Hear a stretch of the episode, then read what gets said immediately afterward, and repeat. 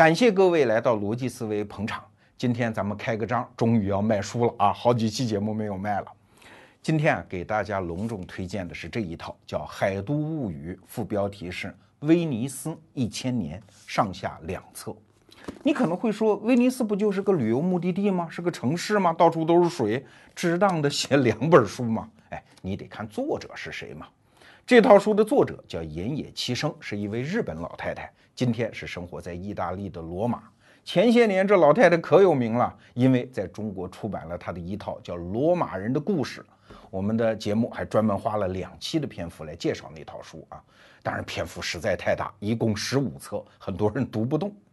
但这老太太出名之后呢，中信出版社就把她一生写的所有的书都翻译成中文，在中国出版。我们跟她中信出版社关系好嘛，所以就有逻辑思维来挑一套独家首发，这是独家的书啊。我挑来挑去就挑中了这一套《海都物语》。那为啥呢？两个原因。第一个原因啊，是岩野七生自己说，要知道我为什么写罗马，你得看我为什么关注文艺复兴。可是我为什么关注文艺复兴呢？你就得看我写的这一套《海都物语》。说白了，这一套书是岩野七生思考整个地中海文明的逻辑起点，所以当然重要了。而第二个更有意思的原因是，老太太是个日本人，她曾经说过啊，我为什么对罗马这么感兴趣？因为日本没有古典英雄。啊，而罗马有，所以我对罗马感兴趣。可是你看了这套《海都物语》之后，你发现威尼斯它没有古典英雄啊，它是一帮小商人构建起来的国家呀。威尼斯最有名的人是谁呀？马可波罗嘛。不仅是在中国有名，在西方，威尼斯最有名的人也只是马可波罗，没有大英雄。哎，这就奇怪了。一个日本女人心中怀着一种英雄情节，可是。她真正最感兴趣的，反而是一帮小商人组成的共同体——威尼斯。哎，所以这个问题是不是值得我们往下探索一下啊？好，那我们就回到威尼斯这个话题啊。那关于威尼斯，我们先帮大家清理一些观念，要不然后面的话题没法聊。主要是这么三个误区啊。第一个呢，很多人觉得威尼斯就是个城市啊，错了。它在历史上可一直是一个国家，而且是历史非常悠久的国家。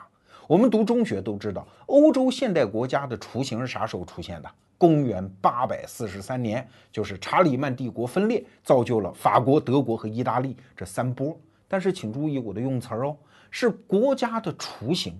真正现代意义上的德国、意大利是要到十九世纪的中叶才出现，法国稍微早一点啊。而威尼斯啥时候是一个国家呢？它是六百八十七年。你想，比查理曼帝国分裂还要早一百多年。那个时候欧洲什么情况？一片黑暗嘛，哪有什么国家？哎，这个地方它已经红红火火的办成了一个国家。所以啊，直到今天，在意大利的政治格局当中，威尼斯人扮演的是一个很不稳定的因素。嘿 嘿，他经常要搞独立啊，有点像今天的苏格兰在英国当中的那个地位。确实啊，威尼斯人也有自己的道理啊啊！首先，我一直是一个国家啊，我并入意大利是一八六六年的事情啊，哎，那一年好像还给我们搞了一个公投，可是你看那个结果啊，反对的人只占百分之零点零一，你想这可能是一个公正的公投吗？肯定是在刺刀下搞的一个公投嘛，所以不服气啊。而且你想，我们威尼斯人多有钱，每年两千万全世界各地来的游客，哎，在这儿得扔下多少钱啊？每年给意大利国啊交税交几十亿美金，但是我们没有拿到相应的福利啊，全部补贴了意大利南方的那些穷人呢。哎，在这儿我们得稍微说一点意大利啊，意大利那个南北的距离啊也相当长啊，有将近一千公里啊。就大概是从中国的武汉一直到广州，所以它的文化区啊、观念肯定都不一样嘛。南方呢主要是农业区，那肯定相对比较穷；北方是工业区，富啊。所以南北双方互相之间看不起，跟咱们中国人其实是一样一样的啊。这粽子到底是该吃甜的还是咸的，能炒得一塌糊涂。那威尼斯人最有钱嘛，他当然就有这种分裂的倾向啊。那据这本书，就是岩野七生讲啊。威尼斯人他虽然讲的也是意大利语，但是他讲话轻声细气，跟隔壁的佛罗伦萨人就不太一样。佛罗伦萨人讲话特别着急，这为啥呢？据岩野七生分析，他说这肯定跟威尼斯人在海洋上，在船上生活是有关的。你想，那打个招呼怎么打呀？风又大，海浪又大啊，肯定是哎，下雨啦，回家收衣服吧。他肯定是这么说话啊。所以威尼斯人在文化上、经济上、政治上各方面，他都觉得，哎，我是一个独立的国家。但是现在没办法了啊。当然，你说威尼斯人可能独立吗？不可能，因为现在威尼斯老城里面。纯正的威尼斯人大概不到六万人了，为啥？因为旅游业太发达了嘛，在这儿住家太不划算，连菜都买不着啊，所以还不如把房子租给其他的旅游业者，自己就搬走了。所以这个城市实际上现在是处于衰落，这是一个题外话啊，这是一个误区。那第二个误区呢？这是一个国家，那它存续了多长时间啊？非常长啊。这本书的副标题叫《威尼斯一千年》，哎。这还是一个保守的说法哦。准确的讲，存在了一千一百多年。公元六百八十七年建国，啥时候灭的国呢？是公元一七九七年，是在拿破仑的刺刀下才把这个国家给灭掉，让他并入了奥地利啊。你想，一千一百多年啊。这欧洲发生了多少事儿啊？在中国看啊，它建国的时候大概相当于中国唐朝的武则天时期，可是灭国时候呢，已经是清代的嘉庆皇帝在位的时候啊。所以白云苍狗啊，沧海桑田啊，一回首，哟吼，你还在这里嘞，还活着呢。所以你看，中国的国家，你看最长的啊，周朝咱们就不说了，宋代才三百多年啊。中国按说这个政治非常成熟稳定，但是也没有三百多年以上的王朝啊。人家威尼斯人一搞一千一百年啊，这也是一个小奇迹。那第三个更不得了的特点是什么？他居然从头到尾保持了一个政体，就是共和制啊。嗯，我们看古罗马，它好像也持续时间非常长，但是政体它不一样啊啊，有王政时期，有共和时期，有罗马帝国时期。可是，哎，威尼斯帝国一直是共和制啊，真的是充电五分钟，通话两小时，超级带电时间长的这么一个政体。我们懂一点政治学的人都知道啊，政体这个东西，它只要时间一长，一定会积累那个内部的不确定性因素。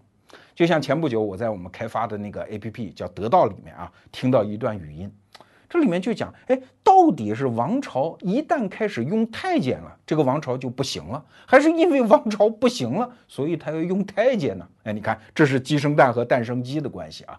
那那段语音呢，讲的是是因为王朝不行了，它内部的那个控制，那个对底层的信息交流已经开始失效了，所以官僚系统不运行了，皇帝才不得不启用太监。所以，哎，这是一个王朝政体不行的结果。哎，我们再回头看威尼斯，威尼斯的政体呢叫共和制。哎，你还别觉得这词儿你熟啊，共和国吗？其实共和制是一种非常复杂的混合政体。我们一般的政治常识都知道啊，构建一个国家无非是两种，一种是自上而下，就是有皇帝的啊，或者是独裁者的；一种是自下而上，那就是民主制、共和制都不是，它是混搭的。你比如说在威尼斯身上，你就能找到很多政体的特征啊。民主制它好像也有一点，因为确实有一些事儿是需要全民投票，可是在它身上又有寡头制的特点，因为很多日常行政是把握在一小撮人手里。他身上还有君主制的特点，你看威尼斯的那个总督或者叫总统，他是终身任期，他不死，下面没法继承。但你说他是君主制吧，又不是。上一个总督死了之后，他的儿子和亲戚是绝对不能继承啊。这种怪物你见过吗？哎，它是一种混搭的存在，而且一混搭一存在就是一千一百多年啊，这也很奇葩吧？哎这上面是清理了三个误区啊，下面我们就可以说说威尼斯到底是怎么来的。我们作为一个旅行者去威尼斯，觉得哎呀真好啊！你看到处都是水啊，这个城市居然没有汽车，它的所有交通居然靠船，多奇特呀！可是你想想，人类社会的运行有两条总规律啊，就是追求成本最低和效率最高嘛。威尼斯的老祖宗疯了吗？搞这种成本又高、效率又低的方式啊，那是在海岛上垒陆地，然后在上面造房子啊，然后不走车要走船，他神经病吗？哎，他必有原因嘛。哎，这就要回到公元五世纪，那个时候欧洲什么状况啊？西罗马帝国一塌糊涂了，被北方的蛮族入侵，反复洗劫罗马，家国残破啊。那自然就有一些人呢，在神父的带领下啊，几十人、几百人成一帮，就开始逃散。这段历史在欧洲历史上称之为叫大逃散时代。那往哪儿逃呢？好地儿，那人家蛮族人都要，那是待不住的，只好到那些没人要的地儿嘛。哎，就有这么一帮人逃来逃去，逃到了今天威尼斯的地方。这个地方是什么地方呢？啊，就是亚德里亚海的那个胳肢窝那个地方啊。大家可以看一下这个地图啊。威尼斯的这边是亚平宁半岛，就是意大利的本土；这边是巴尔干半岛，它面对着亚德里亚海。威尼斯的先祖们那就是难民呢，后面是蛮族人的追击啊，所以在大陆上肯定是待不成，那总不能下海吧？哎，跑跑跑跑到威尼斯这个地方，突然发现呀哈，别有洞天啊！这个地方可以暂时落脚，为什么？因为它有一个很独特的地形，叫西湖地形。西湖的这个“西”字笔画很复杂啊，它可不是上吐下泻的那个“泻”字。那啥叫西湖呢？就是在大海的一些浅滩区，因为海浪的拍击作用，渐渐的就自然形成一道堤坝。这可不是人工的啊，就是自然形成的堤坝。这个堤坝一旦围合之后，里面当然就围出一个湖来啊，那是咸水湖，全是海水啊。会有一些小岛星星点点的露出海面，但是请注意，这里面啥都没有，只有沙石和贝壳啊。想种出粮食来，那是没门的。但是对于威尼斯的先祖这些难民来说，有这么个立锥之地已经很好了啊，所以就在这儿扎下根了。那其他的难民一听，哟吼，他们在那儿能够立足，我们也去啊，所以人口就越聚越多，那个小岛自然就待不下嘛，所以就必须造出陆地。所以今天我们看到的威尼斯水城就是这么来的。那我们为什么要介绍这个啊？因为你不理解这个地形啊，威尼斯的社会结构你就不理解。我们首先来看威尼斯人的经济形态。按说到了这种兔子都不拉屎的地方，他们有两个选择：第一是直接当海盗喽，那个东西来钱快啊；第二才是做生意嘛。那为什么威尼斯人没当海盗呢？哎，不是因为道德水准高，而是因为地形不允许。你看，在亚德里亚海的对岸，就是巴尔干半岛的那个沿岸啊，今天的斯洛文尼亚、黑山、阿尔巴尼亚那些国家，那个海岸线是曲曲折折的，有一些峡湾。说白了，海盗船能够在里面躲和藏，也可以突然袭击。而且那个地方的海水比较深，所以是便于大船进出。如果官船来围剿，海盗船可以迅速的逃跑啊。所以直到今天，亚德里亚海的东岸那个地方还有海盗出没。可是威尼斯这边就不行了。首先是浅海，我们前面讲了啊，而且海岸线比较平直，大船不方便进出，船只也没法躲藏，你还当什么海盗呢？所以只剩下做生意这一条路啊。那个地方的出产除了鱼就是盐，你要想获得一点粮食，就必须跟全世界各地的人进行贸易啊。当然了，威尼斯那个地势也比较好，这边是东罗马帝国，后面是整个西欧的腹地，那边还能够得着像埃及的穆斯林啊，所以做生意是有的做的啊。威尼斯人就成了标标准准的商人，他们自己讲过一句话吗？除了做生意，我们不会也不知道其他的生活方式。所以威尼斯人是上至总督、总统，下至普通市民，甚至是修道院、教堂里的修士，一些普通的女人，一旦有了一些积蓄啊，马上就投入生意当中。这是一个全民皆商的国家。那你说好了，这做商人的不就各自为战吗？商人都是自由的，哎，又不行。为啥？因为威尼斯的独特的地势又要求他们以一种集体主义的方式生活。为啥？因为你要造陆地嘛。在那个时代的工程技术条件下，你要造出一片陆地，如果单打独斗，那是不可能的。你想，威尼斯人那个陆地是怎么造出来的啊？先把大木桩子削尖，然后打到海底，一根木头是不行的，必须是好多木头围成了一个两米或者五米见方的大木桩子，然后在这木桩子上面不断的去堆积石料，上面才可以构建建筑。现在威尼斯的建筑非常辉煌伟大，但是它的底下是费了无数的工啊，所以威尼斯整个城市像老树盘根一样，底下是用大量的木头紧紧地抓住亚得里亚海的海底啊，而且还有一些工程啊，比如说运河需要疏浚啊，因为那浅海区走不了船嘛，你要想走就必须把海底再挖深啊，等等等等，大量的工程就必须是集体主义的，而且还有一点。我们熟悉的商业社会啊，都是讲究私有产权。在威尼斯啊，这个产权虽然保护你，但是不能讲到头。为啥？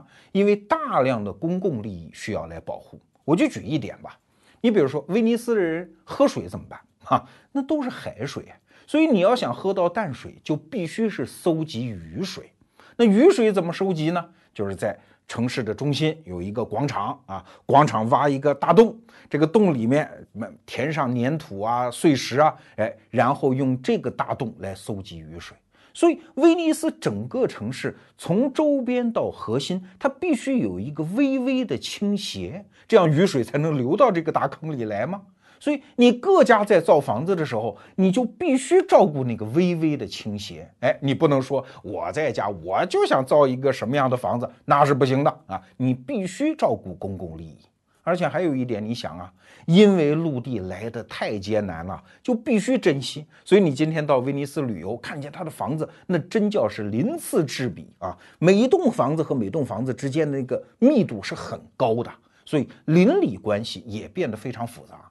如果没有一个很好的法治体系，也就是调节邻里之间的矛盾，这个国家根本就不可能存在。哎我们刚才的分析，你会发现，在这个独特的地形上，他又必须去做生意，必须形成那种商人各自为战、斤斤计较的那个性格，但是又必须形成一种非常团结一致的集体生活的样式，所以就难嘛，所以就拧巴嘛。但这一拧巴，还真就造就了威尼斯人很独特的智慧，他们处理什么都拧巴。那最典型的就体现在他们处理自己的宗教信仰上。那一个地区，那个时代，人人都有宗教信仰，要么你信罗马天主教，要么信东正教，或者你是一个穆斯林。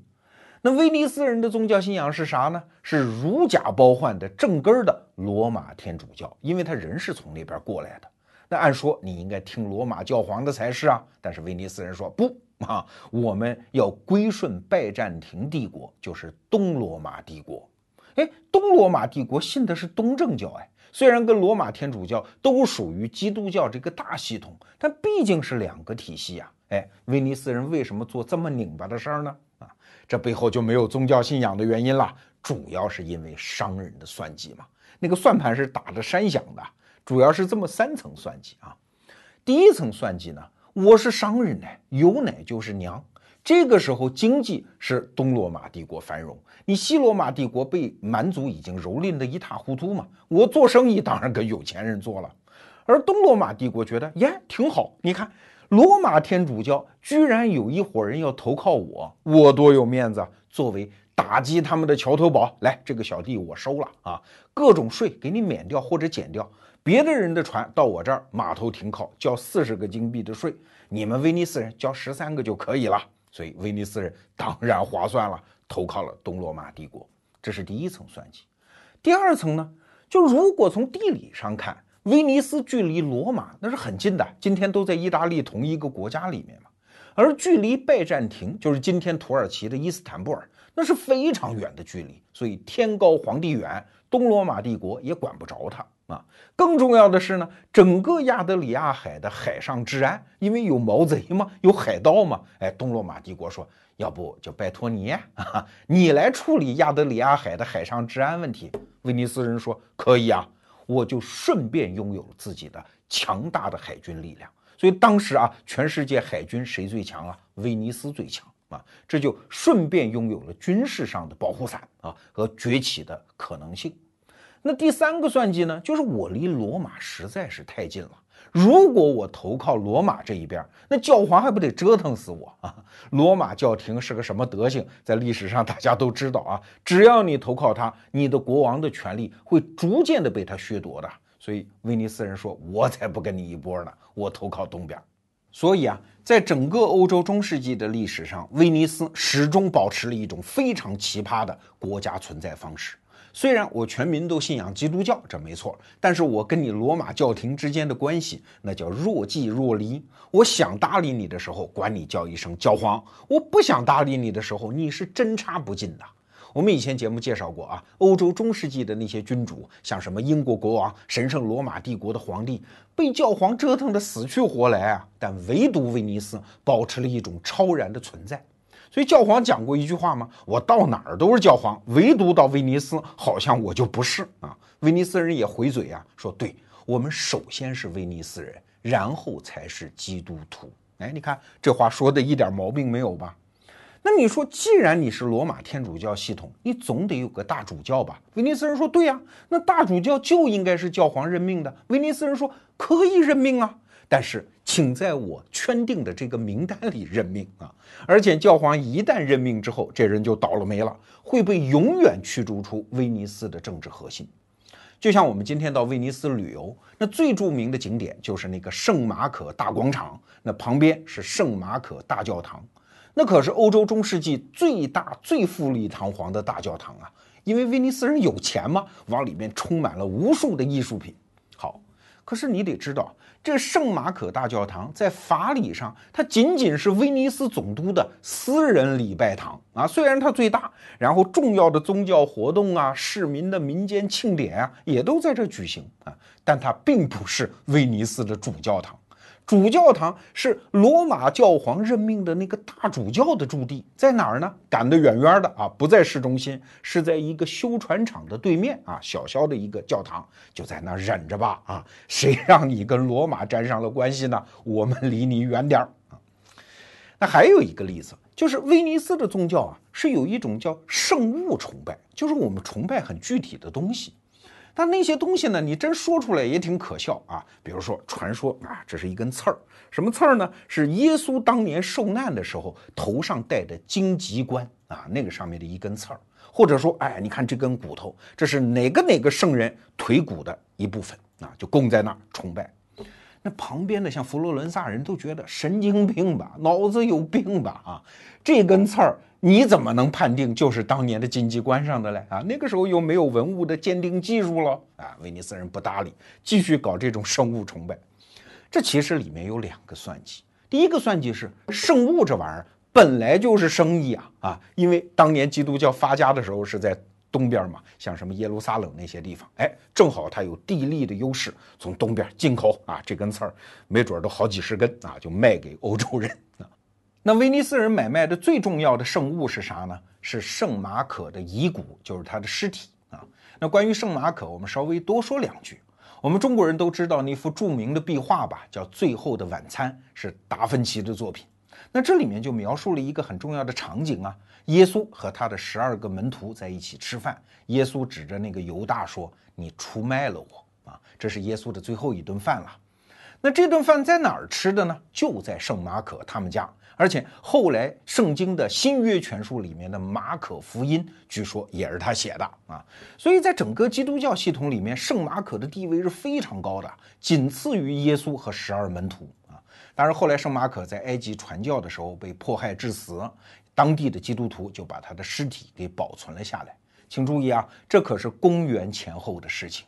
到了公元八百二十八年的时候，威尼斯崛起的时候，威尼斯商人是闻风而动，赶到埃及，用重金买下了圣马可的遗体，然后是突破艰难险阻运回了威尼斯。那你说这也是要卖的吗？哎，商人是算得过账的，这卖不划算，搁在这儿才划算。所以我们前面讲的那个圣马可大教堂，就是为这个遗体建的，然后把圣马可的遗体葬在了他的祭坛下面。那你想想看，这多划算！本来仅仅是一个草创的城市，但是现在有了精神标志物了，就相当于现在一个企业请到了自己的品牌代言人嘛。啊，这个品牌代言人不会出任何问题了，因为已经死了好几百年了啊。那从此，你比如说今天你到威尼斯去旅游，会看见到处都是狮子的塑像。狮子是什么呀？就是圣马可的形象标志物啊。传说中是圣马可的坐骑了，当然这也不可能了。你看。欧洲的三大电影节嘛，威尼斯电影节、柏林电影节、戛纳电影节。那威尼斯电影节的最佳影片奖就叫金狮奖，这个狮子就是圣马可的形象标志物啊。所以你说威尼斯人这个买卖做的是不是划算？一千多年，很多各地的教徒到威尼斯来朝拜圣马可的遗体，光这个旅游创汇的收入，这笔买卖做得过吧？所以这仍然是商人的算计。当然，威尼斯人更重要的一个算计是什么呢？这是宗教哎，宗教很容易引发狂热的哎，我们虽然崇拜圣物，这都是死的啊，死东西它不会引发狂热，对不对？你比如说我们刚才提到的，隔壁的佛罗伦萨人老嘲笑他们啊，你们这崇拜这些鬼东西有什么意思？威尼斯人就回嘴啊，总比你们崇拜那些活人要好吧？对呀，在佛罗伦萨的历史上就有一个著名的宗教狂热分子。叫萨弗纳罗拉啊，正是因为这个人，后来佛罗伦萨的下场非常惨。当然，这个故事我们以后有机会再跟大家讲啊。哎，威尼斯人就崇拜这些东西啊，什么一根刺儿啊，一根骨头啊，一具尸体啊，搁在那儿，他永远不会引发什么狂热。但是大家的宗教情绪也总有一些慰藉之处。那威尼斯人的这种商人性格在哪儿体会的最为强烈呢？哎，这就是历史上最著名的。第四次十字军东征。好，我们刚才说到，威尼斯人的商人本性啊，体现的最为淋漓尽致的，就是第四次十字军东征。那十字军东征是咋回事呢？哎，这是一个很漫长的狗血故事了。总的来说，就是欧洲的那些基督徒觉得，我们的耶稣当年死的好惨呐，是死在东方的耶路撒冷。那是圣墓所在地，那是耶稣受难所啊，那是我们基督教的圣地。可是现在呢，居然沦落到了穆斯林的手上，那哪成？这叫异教徒。我们必须把圣墓给抢回来啊！所有的十字军东征表面上都是这一个理由。当然了，刚开始几次那是有满满的宗教情怀，越到后头就越是赤裸裸的财富掠夺。其中最不要脸的就是我们马上要讲的第四次十字军东征啊，这怎么回事呢？前三次我们就不说了啊。总而言之，后来都大败而归。当时的教皇叫英诺森三世啊，他就觉得我应该组织第四次了。那想来想去呢，跟欧洲的这些贵族啊，你出多少人，你出多少钱啊，基本商量好了。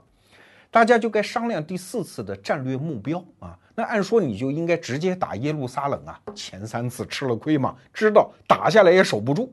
那怎么办呢？哎，这次他们决定把战略方向指向埃及啊，因为当时北非也被穆斯林给占据了。哎，我在埃及插上一刀子，不就把你穆斯林的领土是一刀两断吗？以后两面包抄，再打耶路撒冷，哎，比较有胜算。当时是那么想的啊。可是你想怎么去埃及呢？就要从地中海坐船过去，对吧？可是欧洲当时多穷啊，那叫中世纪啊，那谁有船呢？威尼斯人有船啊。教皇说，那就去找威尼斯人嘛啊，然后就派了使者去了。当时威尼斯的总统叫丹多洛啊，这个人很重要，整个十三世纪的历史基本上都是这个家伙给写的。那年他多大呢？现在历史记载大概是九十岁左右啊，九十岁左右哎，那个时代的人，而且老头又矮小，背又驼，眼又瞎，几乎是看不见，就这么一个人，但是脑子还比较好使啊。那教皇的使者当时就去了，各种哭诉啊，耶稣当年多可怜啊，圣墓所在地呀，被异教徒霸占呐，你一定要帮这个忙啊。老头说别着急，别着急，这个忙要帮你啊，但这么大的事儿，你容我商量商量。然后就商量，商量完了之后呢，说这个可以啊，我们帮你打他们啊，呃，这钱怎么出呢？你看商人嘛啊，然后就报了一个价，八万五千金马克。哎，你听着这数不大吧？八万五啊，但你知道这个数在当时意味着什么吗？就是英国国王和法国国王全年的收入加起来再乘以二，就是八万五千金马克。就是把整个欧洲像一块毛巾一样，整个拧干都拧不出这么大一笔钱啊！当时使者就撒泼打滚啊，不行啊，太贵啊！威尼斯人说知足吧，这已经是团购价，打过折了。不信你到隔壁去问问热那亚人，他们手里也有船，你看这个价格，他们接不接得下来？你们是要运七万人过地中海，我们得给你造五百艘大船，这容易吗？有这个能力的只有我们威尼斯人。而且你们也别觉得钱了不起啊，我们还有一个附加条件。丹多洛总统当时就提出来说，我们不能只当运输的承包商，我们得当天使投资人，我们得参一股啊。就是威尼斯人派六千个人随队出征，万一打下来领土，我们要分一半。这个条件要是不答应，给多少钱我们也不去了啊。那教皇没办法，是有求于人嘛，咬着后槽牙把这个条件给应下来了。但是啊。第四次十字军东征在组织的时候就特别不顺利，你得有一个概念啊，那个时候的欧洲国家是没有常备军的，所有军事力量是掌握在各级领主手里的。这个侯爵几十人，那个伯爵上百人，然后从欧洲各地分头出发，奔向战场啊，是要层层动员的。所以就特别需要一个德高望重的组织者。那第四次十字军东征组织者是谁啊？是法国的香槟伯爵。香槟嘛，他的那个领地现在就是出产香槟酒的那个地儿。但是正好在组织过程中呢，香槟伯爵死了啊，一下子群龙无首，很多贵族说：“哦，他不去，他不去，我也不去了啊。”然后很快从四万多人那个军队就降低到了一万人愿意去啊。最后教皇没办法，说服了意大利本土的一个伯爵，说：“要不你出个头啊，你来带队出征。”所以到了一二零二年的六月份，大概有一万个十字军的士兵赶到了威尼斯去集合。到了之后呢，丹多勒说啊，来了来了，好，你看船我是给你们造成了。威尼斯人不得了啊，在这几年时间是花了极大的精力，首先把周边能砍的树全砍了啊，木材是买到了欧洲各地，然后呢，所有在外的威尼斯商人全部征召回国。在威尼斯的六万人口当中，大概征召了三万人去干这个活造船呢。因为当时威尼斯的造船技术也非常好嘛，终于把五百艘大船齐齐整整的摆在那儿。十字军的那帮老帽平时连家乡都没出过，见过这么多船，当时就吓傻了呀。丹多洛说：“怎么样，我这活干得漂亮吗？来，给钱。”把都翻出来之后，只凑出了两万五千个金马克啊，距离八万五那距离太大了。丹多洛说：“这不成啊！你看这合同写在这儿啊，你们一共多少人出征，欠我们八万五千金马克，这是合同啊！不给钱不开船啊！”于是就有人给他们出主意啊，说你们军队当中不是有的是侯爵、伯爵吗？这平时都是有钱人，穷家富路，这身上怎么不带着几个子儿啊？大伙儿凑一凑嘛，为了基督大业啊！于是大伙儿就凑。凑的都比脸都干净了，身上带的金银，包括武器、剑柄上的珠宝都抠下来了，还是远远的不够。那你可能会说，威尼斯不是银行的发源地吗？找银行借啊！你没有信用，银行怎么可能借给你钱啊？这是一二零二年的六月份，马上就要进夏天了，一万多人没有口粮，没有淡水，上面的地中海的阳光浴那是洗了个够啊！从六月份一直晒到了八月份，终于这帮战士是濒临绝境，那个卫生条件、卫生状况你就可想而知了。哎，这个时候轮到威尼斯人出来做好人了啊！这个又瞎又老的丹多洛总统出来说：“哎呦，孩子们太可怜了，这样吧，我给你们指一条明路啊！你看，现在我们威尼斯人有一个仇家叫萨拉城，哎，这萨拉城里面有的是钱啊。”你看，你们身上没有钱，但是你们身上有一个东西啊，就是有一把子好力气嘛。要不这样，咱们一起去把萨拉城给打下来，那里面的钱一部分还我们的欠账，另外一部分，哎，兄弟们兜里也弄点零花嘛。而且在那个地方，大家也可以休整一下，好不好啊？哎，这听起来是个不错的建议啊，但是在当时听起来，这叫冒天下之大不韪。为啥呢？因为你十字军是以宗教的理由组织起来的，是去打异教徒的。这萨拉城里全是基督徒，这十字军怎么能打基督徒呢？有心不答应吧，是回也回不去，前进也没有任何方法。答应了吧，这基督徒打了基督徒，这教皇肯定震怒啊，怎么办呢？想来想去啊，可能中国的那句话就起了作用了，叫三天不吃饭，什么事儿都敢干。行嘞，打萨拉城去吧。就去打了，而且打下来，钱也抢了，也分了。那教皇当然震怒了，这个宗教的伟大事业让你们搞成了什么啊？绝罚，就是连威尼斯人，连所有的十字军这次的战士全部罚出教门，赶出来，以后你们都是异教徒了。那这帮人又很恐慌，毕竟是那个时代啊，又派使者去到教皇那儿求情，说别介，你给我们发一个赦免令啊，我们马上就出发去打异教徒，将功折罪。那教皇也不好说什么，所以又颁发了一次赦免令，但是条件就是你们马上去打埃及啊。你想，这个时候已经是一二零二年的冬天啊，这帮人就求着丹多洛赶紧出发吧，开船吧，我们去打埃及啊。丹多洛说：“别着急啊，你们没开过船，你们不知道，这冬天的地中海风高浪急，根本就不能出船，怎么也得等到第二年的春天。那你怎么办呢？对吧？船是人家的，开船的技术也是人家的，只好坐等。那丹多洛他的葫芦里到底卖着什么药啊？是因为这个时候发生了一件事儿啊，东罗马帝国的一个王子叫阿列克谢，逃到了威尼斯，跟他们在谈一桩交易。在这儿我们必须说个背景啊。这个时候的威尼斯和东罗马帝国，就是拜占庭帝国，已经闹翻了。拜占庭帝国觉得已经养虎为患啊，所以收回了威尼斯人的很多特权。那威尼斯人老想着去报复这东罗马帝国，哎，正好他的这个王子叫阿列克谢，跑到了威尼斯，谈一件什么事儿呢？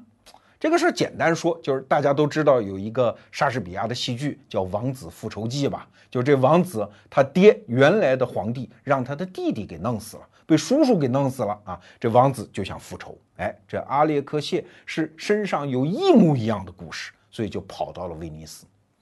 这阿列克谢提出了什么条件呢？说这样，你们别去打什么埃及了，就打拜占庭啊！打完了之后，把我变成东罗马帝国的皇帝啊！你们这些十字军的弟兄们，你们不是缺钱吗？我那儿有的是钱啊！啊，威尼斯人找你们不过是八万五千金马克嘛。你们如果把拜占庭打下来，让我当了皇帝，我给二十万。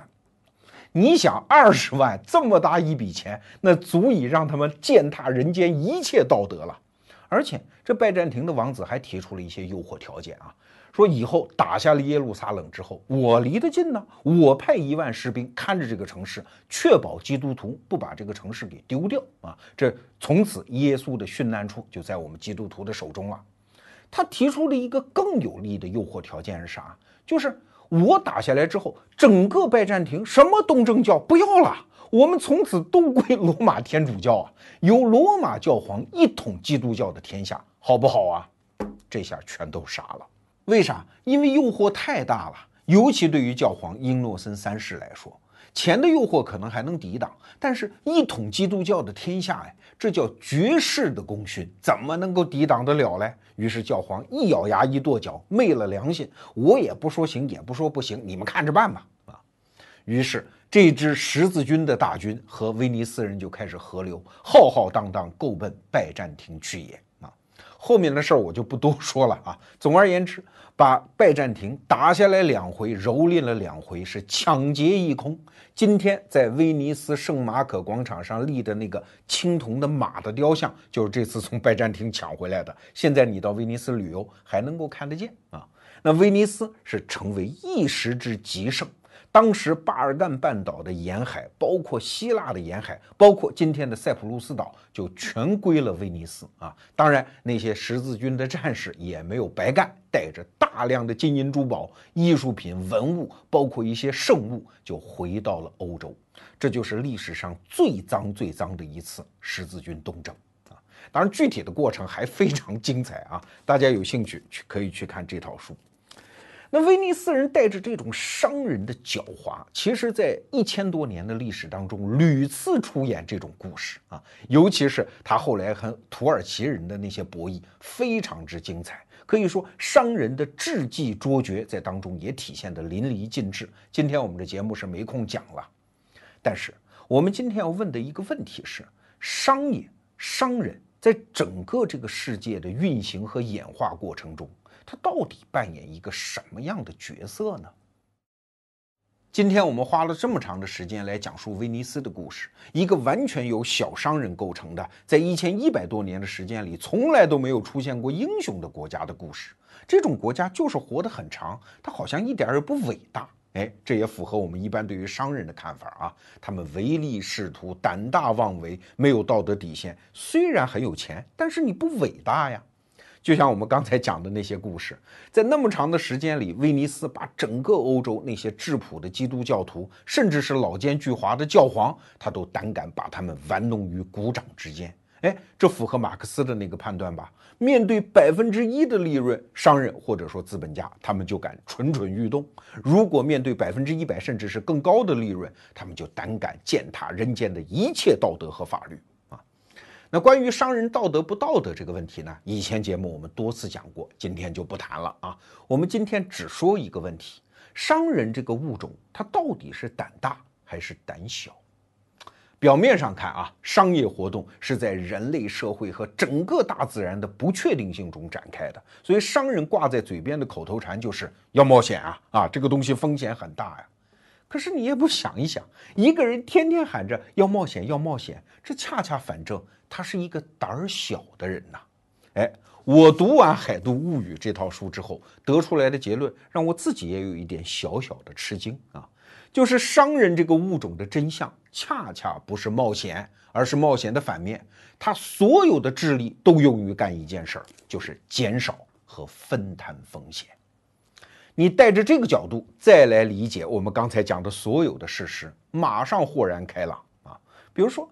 威尼斯人他的宗教制度的安排为什么搞得那么拧巴呢？就是我们的灵魂是在罗马天主教这边，但是我们的身体偏偏要放在拜占庭帝国、东罗马帝国这一边。为啥？因为为了分摊风险嘛。我不可能把所有的鸡蛋都放在教皇的兜里啊，万一打了，那就叫鸡飞蛋打。再比如说，威尼斯人为什么要搞圣物崇拜啊？那个东西是死的嘛，他不可能在煽动宗教热情来动摇我这个国家的根基，来给我增加风险。哎，最重要的就是第四次十字军东征啊。那在历史学家看来啊，这次事情完全就是威尼斯人处心积虑啊。那个老丹托洛，他可能一开始就想好了，我绝对不会去打什么埃及，我把你们这帮傻子骗来，就是为了打萨拉城和拜占庭的。哎，这个说法我觉得有欠公允啊，它是一种典型的阴谋论的说法。你想，那么巨大的空间，那么长的时间，那么复杂的因素，一个老头哎，他能够 hold 得住吗？哎。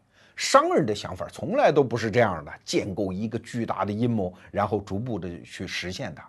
商人干的一件事情叫见机行事，永远我要获得最大的利益，但是我要把风险分摊出去啊。当他要打萨拉城，当他要打拜占庭的时候，他是知道这个东西很诱人，但是风险也巨大呀，既包括商业上的，也包括军事上的，甚至还包括宗教道德上的。那正好。这帮十字军来了啊！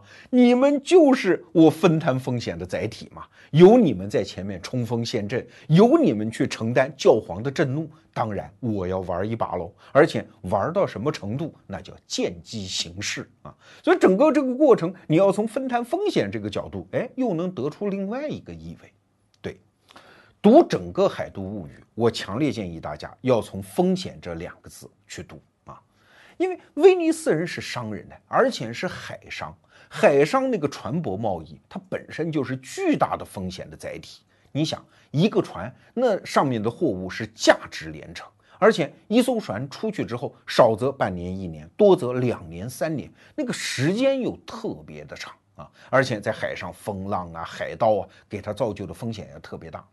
所以啊，威尼斯人在这方面真的是天才。他们发明了大量的制度，比如说最早的海商法就是由他们发明的。海商法的本质就是什么？就是通过对于船上和岸上、码头上任何一点细微的人际关系的调整，把风险降到最低啊！而且人类历史上很多商业上的制度也是由威尼斯人发明的。你把这些制度就在这本书里写的啊，你看一遍之后，你发现哦，所有制度的发明和创制目的只有一个，叫减少风险啊。比如说，威尼斯人当年就发明了一个商业制度，叫有限合资制，这一直使用到我们今天。啥意思呢？简单说就是这样的：任何一艘船上的任何一款货，它都是有两个合伙人，一个呢主要负责出钱，他是用钱来承担风险，人是在岸上待着的啊。还有一个人呢，他少出钱或者是不出钱，他主要是用人身来承担风险。他在船上去经营和买卖这些货物。那一旦挣了钱，两个人分，怎么分呢？多出钱的反而要少分，多出人的反而要多分。哎，你听这个制度是不是和今天的创业投资市场是一样的规律啊？那些大的资本 VC 啊，主要负责出钱，创业者出人。一旦挣钱之后，是创业者拿大头。这套制度，威尼斯人当年早就发明出来了。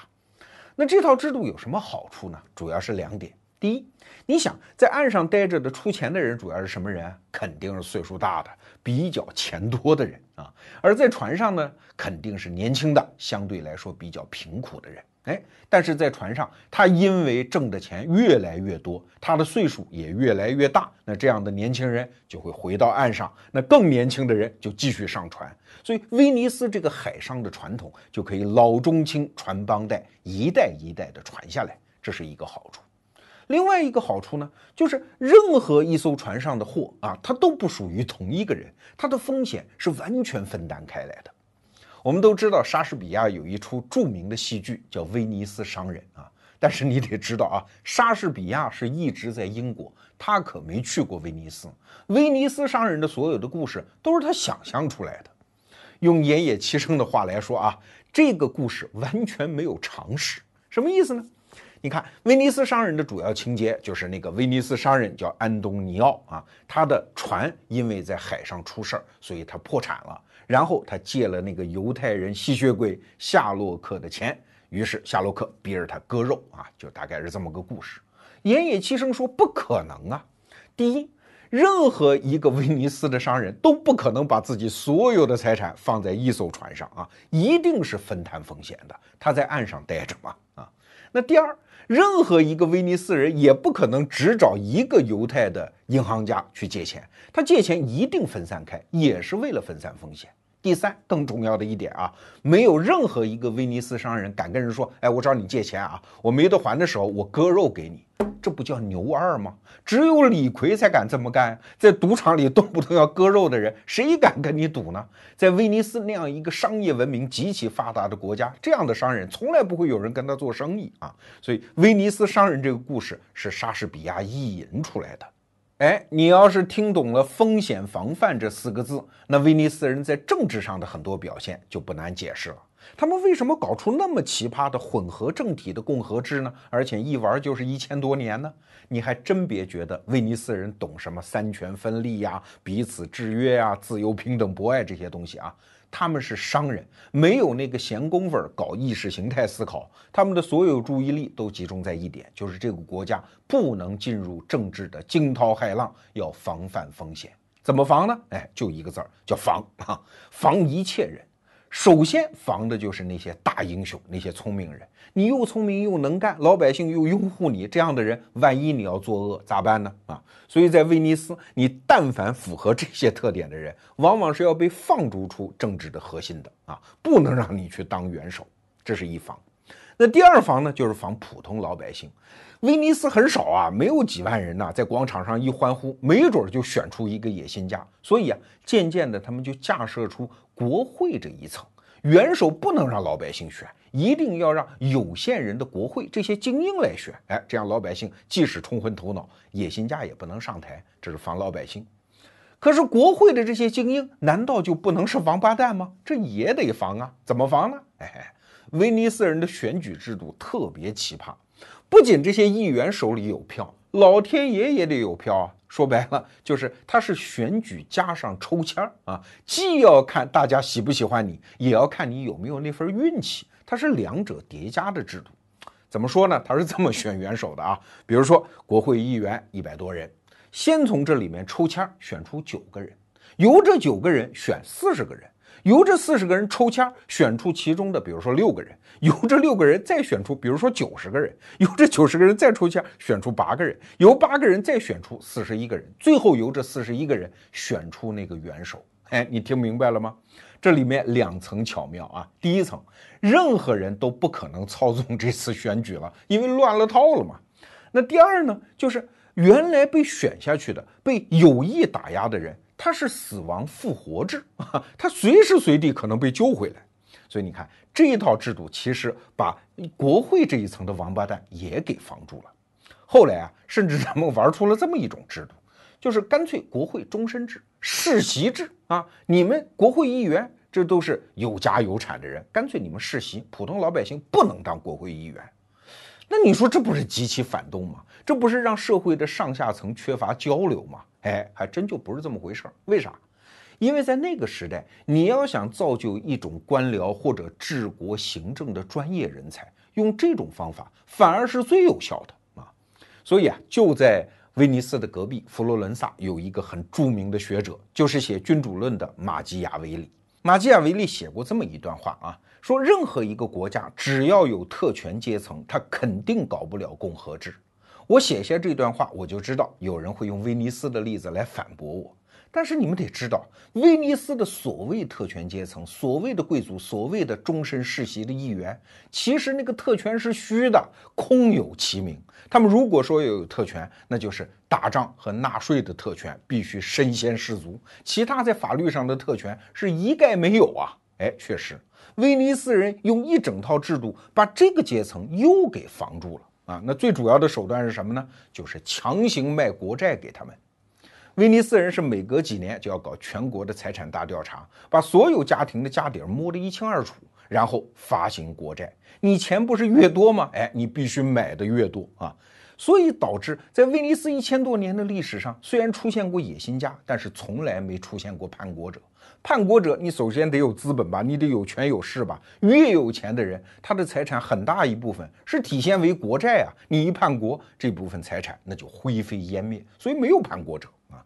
所以你看，威尼斯人是多么精于设计这种防范风险的制度啊！那岩野齐生呢，在这套书里写了一段很著名的话，说立国可能有两种方式啊。那以相信人类良知而立国的佛罗伦萨，在一五三零年就灭亡了；而以不相信人类良知来立国的威尼斯，在此后又活了三百年。那这段话什么意思呢？哎我觉得只有看懂了岩野七生的这套书，你才能够完整的理解什么是商人这个物种。首先，他们用自己的智慧，通过构建人类的协作和信任来增加财富；其次，他们用自己的智慧，以不相信他人的方式来防范风险、降低风险。这才是商人这个阶层的完整真相。